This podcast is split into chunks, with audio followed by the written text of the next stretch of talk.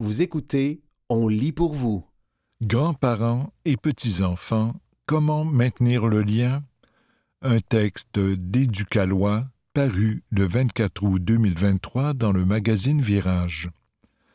Conflit familial, déménagement, séparation ou décès, autant de raisons qui peuvent provoquer l'effritement des relations entre grands-parents et petits-enfants. Des solutions existent pour permettre le maintien du lien, mais ce sont toutefois les besoins et les souhaits de ces derniers qui sont au centre des décisions. Le gouvernement du Québec a apporté au cours des dernières années plusieurs modifications législatives pour mieux protéger les intérêts de l'enfant. Parmi elles, un nouvel encadrement des relations entre grands-parents et petits-enfants. C'est l'intérêt de l'enfant qui prime. Même si ce ne sont pas vos propres enfants, vos petits-enfants ont le droit de garder des liens avec vous qu'il soit tissé serré en personne ou rythmé par la distance, le décalage horaire et un cellulaire. Votre relation est-elle dans l'intérêt de l'enfant? C'est la première question qui guidera le tribunal. Si vos contacts ont un impact négatif sur le bien-être de vos petits-enfants, le tribunal pourrait décider de les limiter ou de les empêcher. Un conflit entre leurs parents et vous ne devrait donc pas affecter vos liens avec vos petits-enfants, sauf s'il a un impact sur leur bien-être. Vos petits-enfants peuvent parfois décider. Si vos petits-enfants ont quatorze ans ou plus, le tribunal doit absolument respecter leur volonté. En d'autres mots, ils ont le droit de décider de ne plus vous voir, même si un jugement vous accorde des droits de les contacter et de maintenir une relation quelconque.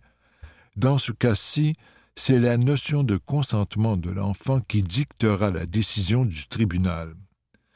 Si vos petits-enfants ont moins de quatorze ans, le tribunal pourrait tenir compte de leur opinion selon leur âge et leur maturité la médiation une solution pour garder contact. La médiation peut être une possibilité moins coûteuse et souvent plus rapide qu'une demande au tribunal. Durant ce processus, un médiateur guidera vos discussions avec les parents de vos petits-enfants et vous aidera à établir un plan qui convient à tout le monde. Par exemple, si les contacts avec vos petits-enfants auront lieu en personne ou à distance et à quelle fréquence? Ce texte d'éducalois vous est offert à titre informatif. Il ne constitue pas un avis ou un conseil juridique. Il est recommandé de consulter un avocat ou un notaire pour un tel avis.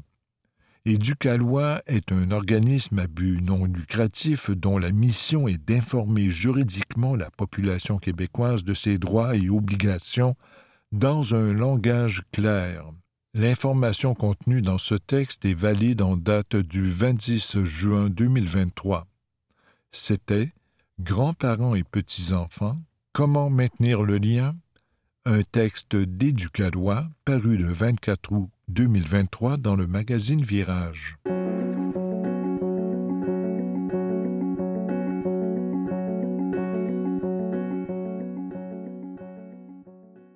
Ce qui manque encore à l'IA pour nous dépasser. Un texte de Dorothea Winter, publié dans l'édition février 2024 du magazine Cerveau et Psycho. Les machines vont-elles nous remplacer et prendre le pouvoir? En pensant ainsi, nous oublions une chose, elles ont peut-être une intelligence, mais pas de désir. En 2012, des adeptes d'un mouvement New Age réinterprétèrent le calendrier maya et prédirent la fin du monde dans le courant de l'année. Peut-être n'avaient-ils pas bien lu le calendrier, toujours est-il que la prophétie ne se réalisa pas. Une décennie plus tard, ce sont d'autres scénarios apocalyptiques qui occupent le devant de la scène. Ils prophétisent souvent un monde dominé par des machines intelligentes. Au mois de juin 2023, un sondage au Doxa révélait ainsi que 7 Français sur 10 avaient peur de l'intelligence artificielle et la considéraient comme un danger pour les humains en général. Ils étaient 72% à considérer qu'elle menaçait la véracité de l'information, 69% à penser qu'elle représentait un péril pour l'avenir de leurs enfants, 68% à redouter qu'elle mette à mal l'égalité des chances, 65% à craindre un recul de l'éducation ou de la protection de l'environnement, 58% Outre-Rhin, un sondage représentatif réalisé par le Gesellschaft für Innovative Marktforschung, GIM, à la demande du groupe Bosch, a également montré à quel point la peur des superordinateurs est répandue. Selon cette étude publiée en 2020, 82% des citoyens allemands craignent une surveillance généralisée par l'IA. Une proportion similaire, 79% pensent que les systèmes techniques prendront des décisions contraires à l'éthique et trois personnes interrogées sur quatre considèrent que la sécurité des humains est menacée par le pouvoir croissant des machines agissant de manière autonome. Pour une majorité, le fait que Big Brother épie notre intimité, glisse ses regards dans nos maisons et nos chambres à coucher, est depuis longtemps une suspicion rampante. Alors, le règne des bits et des octets est-il imminent? Une première façon de répondre à cette question consiste à envisager sa possibilité technique. Autrement dit, une IA est-elle seulement capable d'une telle chose? C'est le cas dans de nombreux domaines. Les algorithmes intelligents peuvent être, et sont sans aucun doute, utilisés comme instruments d'espionnage et de manipulation par des personnes et des organisations poursuivant différents objectifs. Mais autant les humains sont susceptibles d'utiliser cette technique à de multiples fins, autant il semble douteux que l'IA elle-même aspire un jour à quelque chose comme la domination.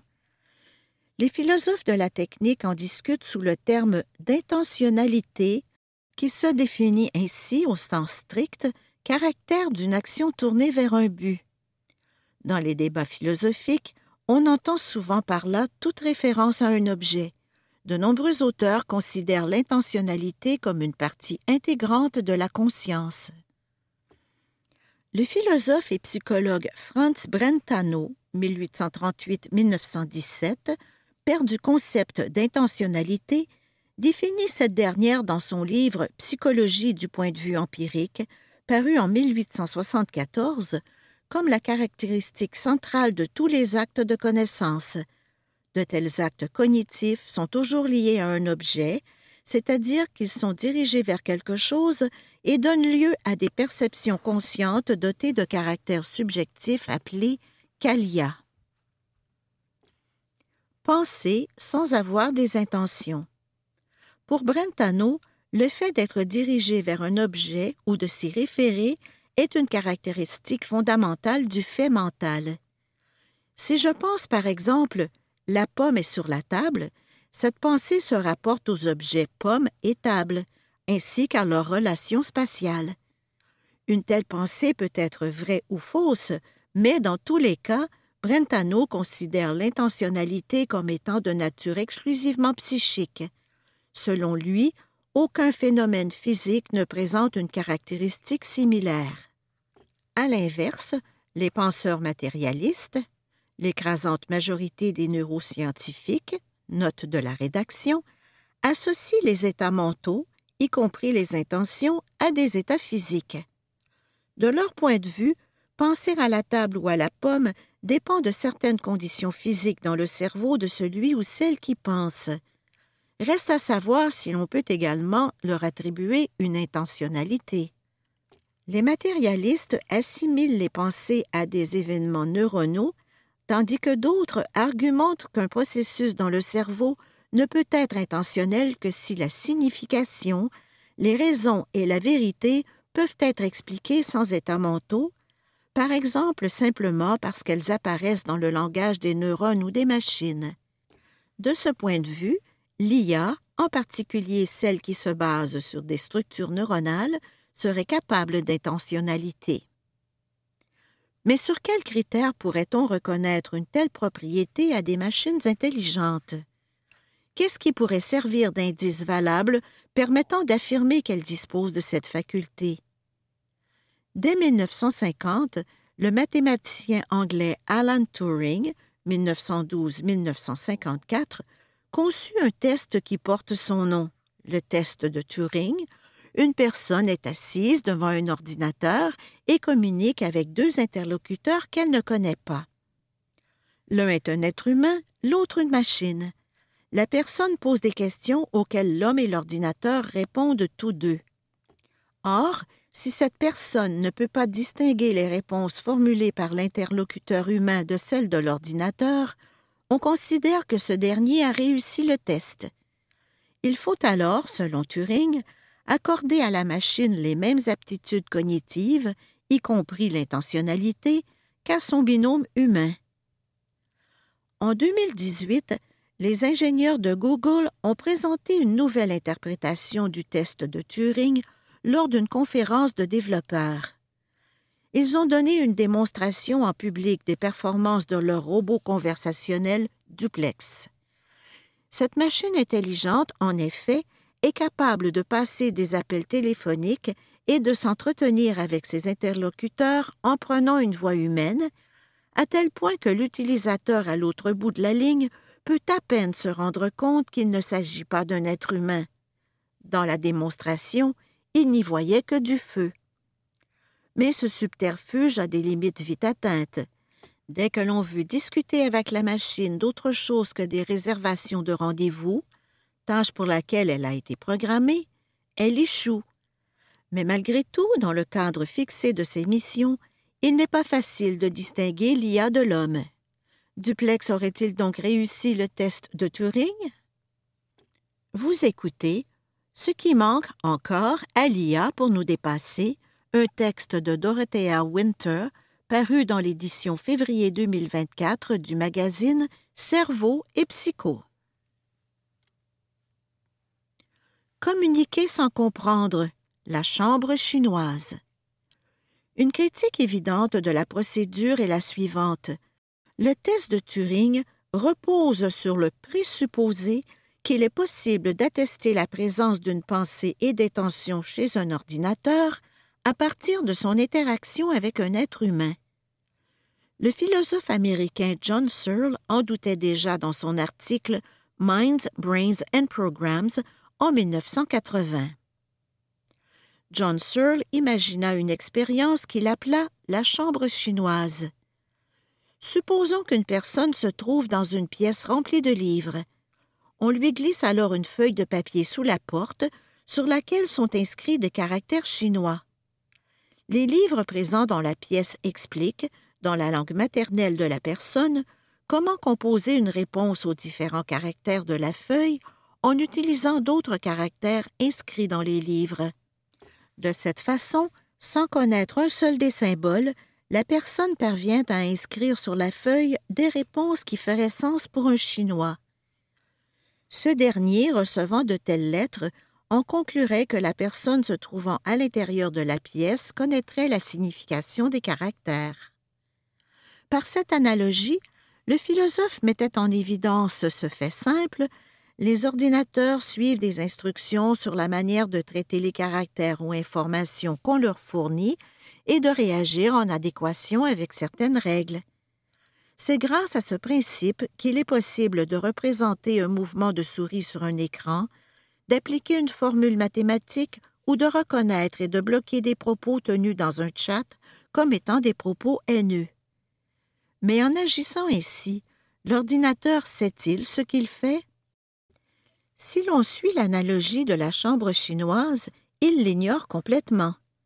De fait, les systèmes informatiques, même intelligents, n'ont pas de connaissance du contexte de leurs actions ni de leur communication avec autrui. La signification de leurs réactions ne peut être comprise que par l'intentionnalité humaine. En d'autres termes, si un véhicule autonome freine pour ne pas écraser un piéton, ce pour provient de l'homme. Nous sommes les seuls à connaître les motifs et les considérations juridiques, sociales ou morales qui entourent ce comportement programmé toute parole humaine recèle une intention. Pour John Searle, l'intentionnalité ne repose pas uniquement sur la compréhension de la signification. Le philosophe américain relie plutôt l'intentionnalité à certains actes de langage. Selon l'approche développée par John Searle, les actes de communication se doivent d'être considérés comme des actions. Le langage humain a toujours un objet et de ce fait un caractère intentionnel, ce qui ferait défaut au système de signes mécaniques. Avec Paul Grice et d'autres théoriciens de la conscience et du langage, il a développé la thèse selon laquelle l'intentionnalité ne se manifeste que dans la capacité à utiliser la parole de manière orientée. Elle apparaît donc lorsqu'une personne poursuit une intention qui la pousse à parler. Ainsi, si un enfant crie Aïe sa mère, tout comme l'assistant vocal Alexa d'Amazon, peuvent répondre Oh, que se passe-t-il? Puis-je t'aider? Mais dans le premier cas, cette phrase est associée à de l'empathie et de la sollicitude, alors que dans le second, il s'agit d'une série d'impulsions phoniques préprogrammées.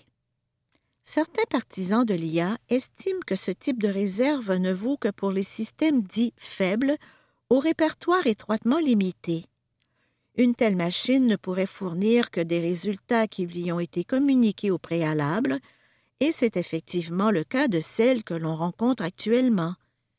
Qu'il s'agisse de présélection de candidats pour un entretien d'embauche, d'un diagnostic de cancer à partir de radiographie ou de la conduite autonome, toutes les décisions que ces systèmes sont capables de prendre reposent sur des routines de calcul mises au point par des humains. Les IA de nouvelle génération aptes à relever le défi? Mais certains défenseurs de l'intelligence artificielle soutiennent qu'une IA qualifiée de forte, à laquelle l'humain ne donnerait que la première impulsion, serait apte à gérer elle-même toutes ses autres structures internes et ses modèles de réaction, y compris sa propre intentionnalité. Une telle possibilité, toutefois, reste pour l'instant purement hypothétique. Toutes les dystopies selon lesquelles de tels systèmes pourraient asservir ou exterminer l'humanité relèvent aujourd'hui de la science-fiction.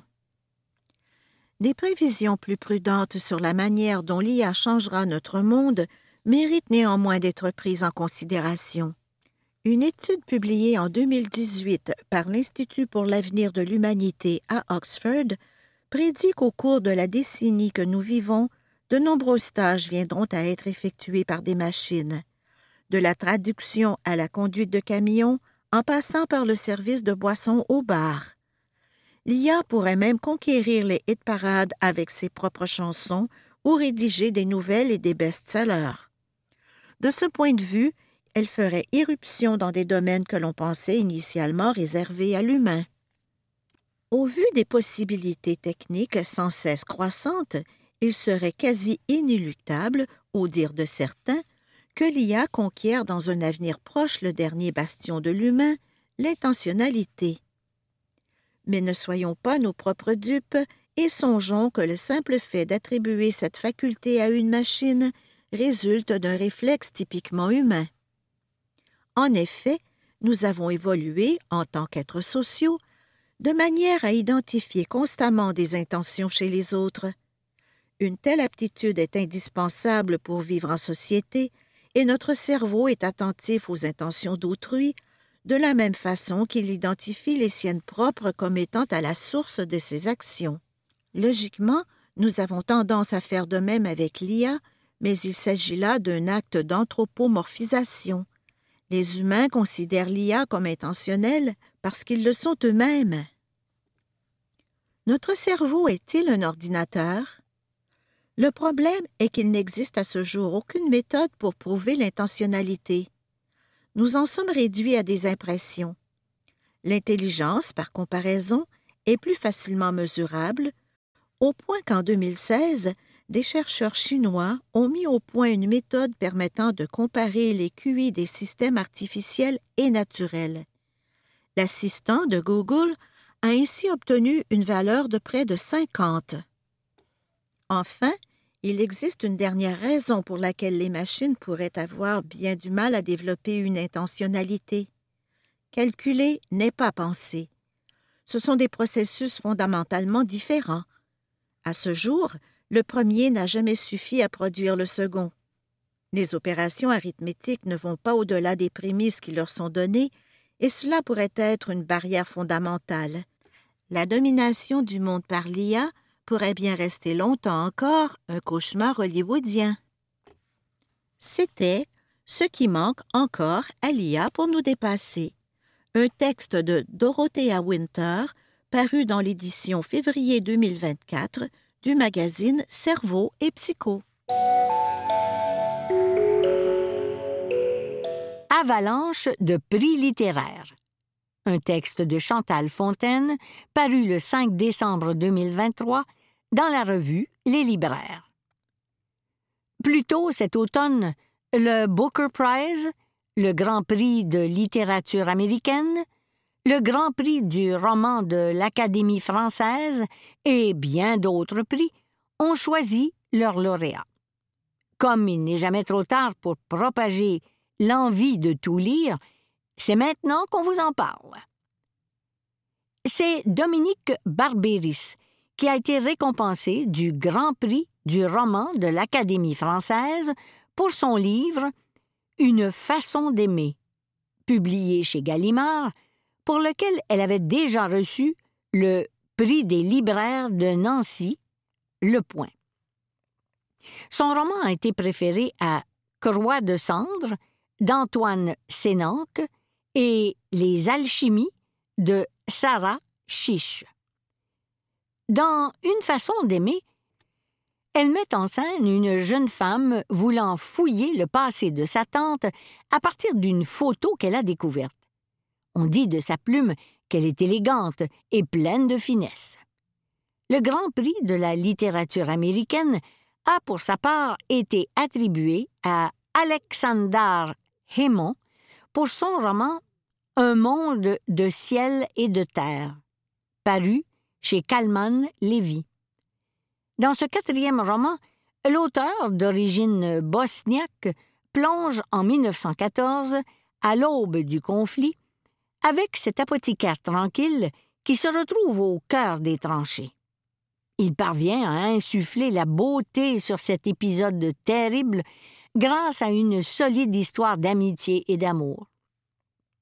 Les autres finalistes étaient L'invité d'Emma Klein et Le Grand Cercle de Maggie Shipstead.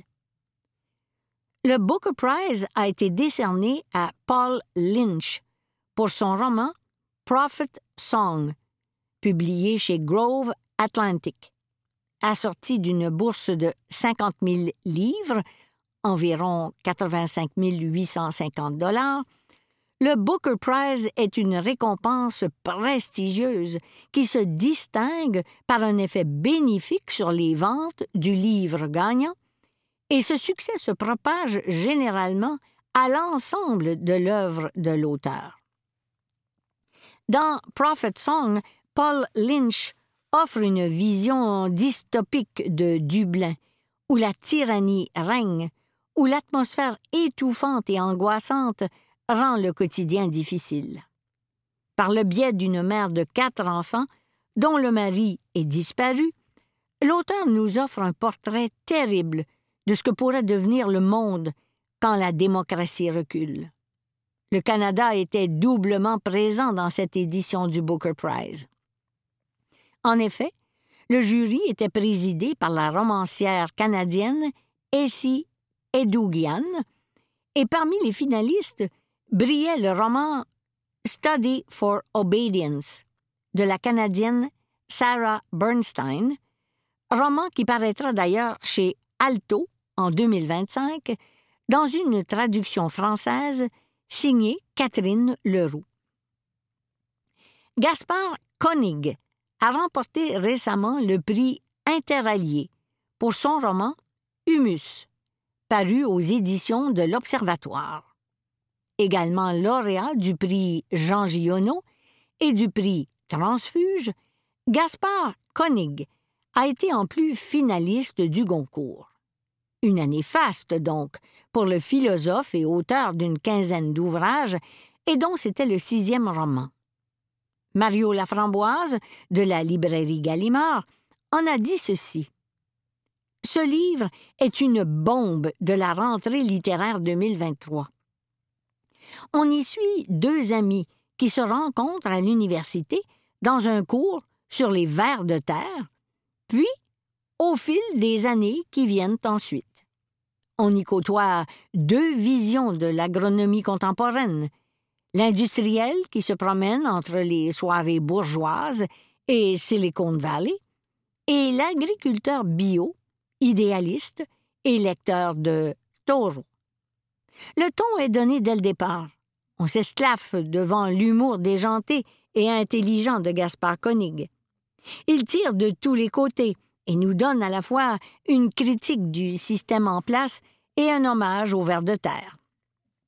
Curieusement, on se surprend à les aimer et à se reconnaître en eux. C'est un plaisir de lecture assuré qui nous amène à revoir ce qui est, peut-être finalement, à la base de la vie elle-même, l'engrais, évidemment.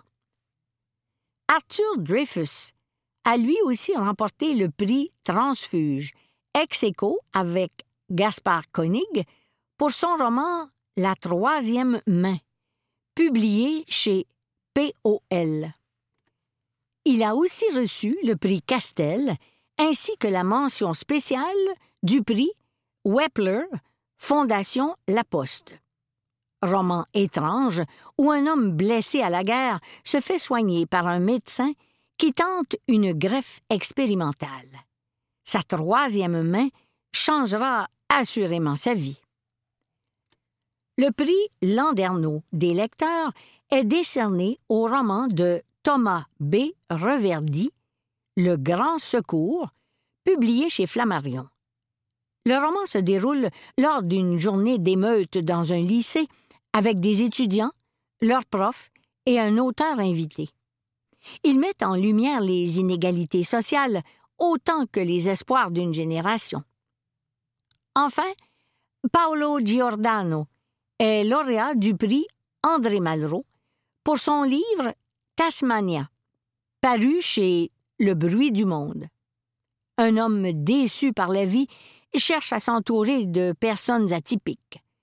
Chacun cherche sa Tasmania, ce lieu où tout devient possible, où les aspirations deviennent réalité. C'était Avalanche de prix littéraires un texte de Chantal Fontaine paru le 5 décembre 2023 dans la revue Les Libraires.